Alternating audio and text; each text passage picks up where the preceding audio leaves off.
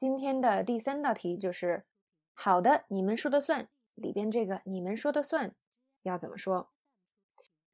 以下是很多同学给出的答案：It's up to you, as you wish. It's your call.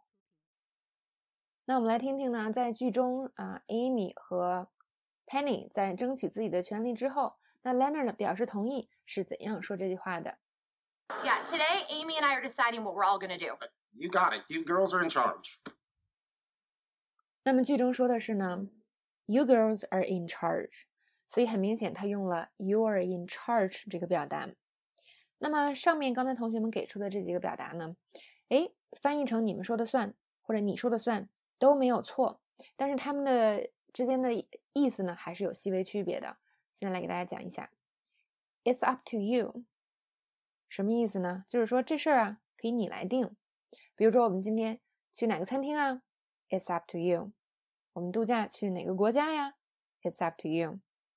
那如果现在我们要组织一个活动，比如说周末我们要组织一个 party 或者是野炊，那这个时候呢，我说这个人说了算，这个人来组织，所以我们要说什么？You're in charge。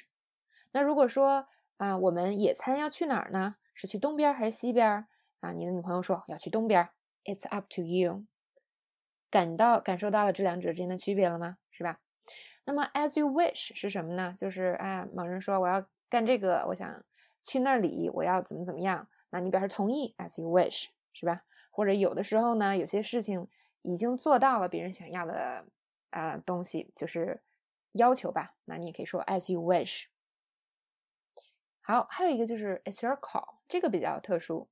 那有的时候呢，别人不知道怎么去决定一件事情啊，那他可能问你，那你说 it's your call，就是那意思啊，这事儿你来决定，这事儿最终的决定权在你手里。那尤其适用呢，有一些事情就是跟我们没有什么关系，是吧？或者是这个事情跟你的朋友关系比较大啊。举例，他上学要选什么专业？他出国要去哪个国家？他要不要跟他女朋友分手？他要不要跟他爸妈冷战？这事儿跟我们没什么大关系，最终决定权在他那儿，所以我们说 it's your call，意思是最终怎么决定还要看你自己。所以大家看这些话呢，全都能中文全都能翻译成啊，这个事儿你来决定，你说的算。但是呢，它们之间的区别啊，表面上挺细微，其实有的时候还是挺大的，尤其是有一些词像 it's your call。但是呢，如果你只记中文意思，就像我们前两天说的那个 it's settled。那个表达，你只记中文意思，哇，那这个时候就很容易用混喽，是吧？一旦中文你觉得可以用，这事儿你说的算，上面这些东西就都飞过来的。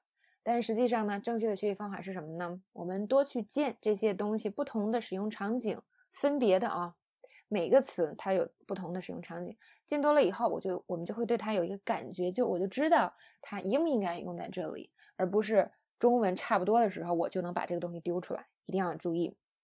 最后简单的总结，不同的表达，那中文呢可能会翻译成同一个意思，但是具体的使用呢，哎，它们之间是有区别的哦，有时还挺大。所以怎么样去掌握这些区别呢？